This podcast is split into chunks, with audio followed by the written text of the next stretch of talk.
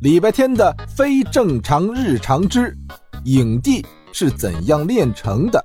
下，礼拜天万万没想到，有一天他会被一只演技精湛的猫给坑了。此时此刻，他一个人面对一群咆哮而来的恶犬，他能怎么办呢？当然是跑啊！周六的公园里人很多，他不能把这群狗带入人群，那会伤到更多人。礼拜天只好绕着破亭子跑了一圈又一圈，直到停，中场休息，休息，休息十分钟再跑。我还在中场休息的，那，那你接着跑，我，我休息一会儿。话音刚落，礼拜天就意识到自己说错了话。他立刻捂住了嘴，可是已经来不及了。那群气喘吁吁的狗原地愣住，七嘴八舌，激动不已。哎，它能听懂我们说话？哇，神呐！妈妈咪呀！哇！不不不，你们误会了，我听不懂，什么都听不懂。谢谢礼拜天为我们解释了什么叫“此地无银三百两”。狗狗们两眼放光，一步一步走过来。礼拜天早已筋疲力尽，双腿打颤，想跑跑不了，想打打不过，只得一屁股跌坐在地上，哆嗦着往后挪。你们别过来！啊！不等他把话说完，领头的大黄狗飞扑过来，礼拜天抱头大叫，可是并没有等来意料之中的痛感。他悄悄把护着头的双手放下，睁开眼睛，居然看见大黄狗在蹭他的腿。其实我是被小主人的妈妈赶出来的，你能帮我找到家吗？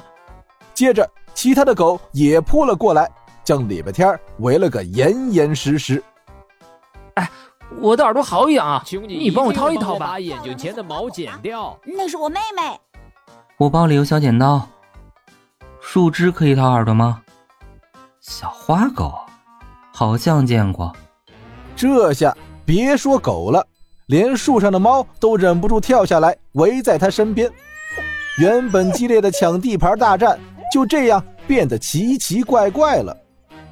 我的事儿不要告诉其他动物了，我不想惹麻烦。嗯嗯嗯。平时在路上见到，要装作不认识我。嗯嗯嗯。这个破亭子。你们可以共同使用啊，冬天挤在一起睡多暖和，干什么要打打杀杀？嗯嗯，你们怎么这么听话？不反驳我一下？老大说什么就是什么。汪，大哥你说什么都对。喵，谁要当你们老大？话是这样说，但礼拜天还是去药店用自己的零花钱买了些酒精、纱布和消炎药膏。为猫猫狗狗们做了一次简单的体检。等他给最后一只小猫的前爪包好纱布时，太阳已经升到头顶了。总觉得好像忘了什么事儿。啊！动物园，方少锦会杀了我！我要走了，再见。老大慢走，老大再见。老大慢走，老大再见。再见。这就是礼拜天被一只影帝猫碰瓷。然后突然成了小镇第一大帮派猫狗帮帮主的全过程，但现在礼拜天根本顾不上这些，他恨不得把自行车开成飞机飞去动物园。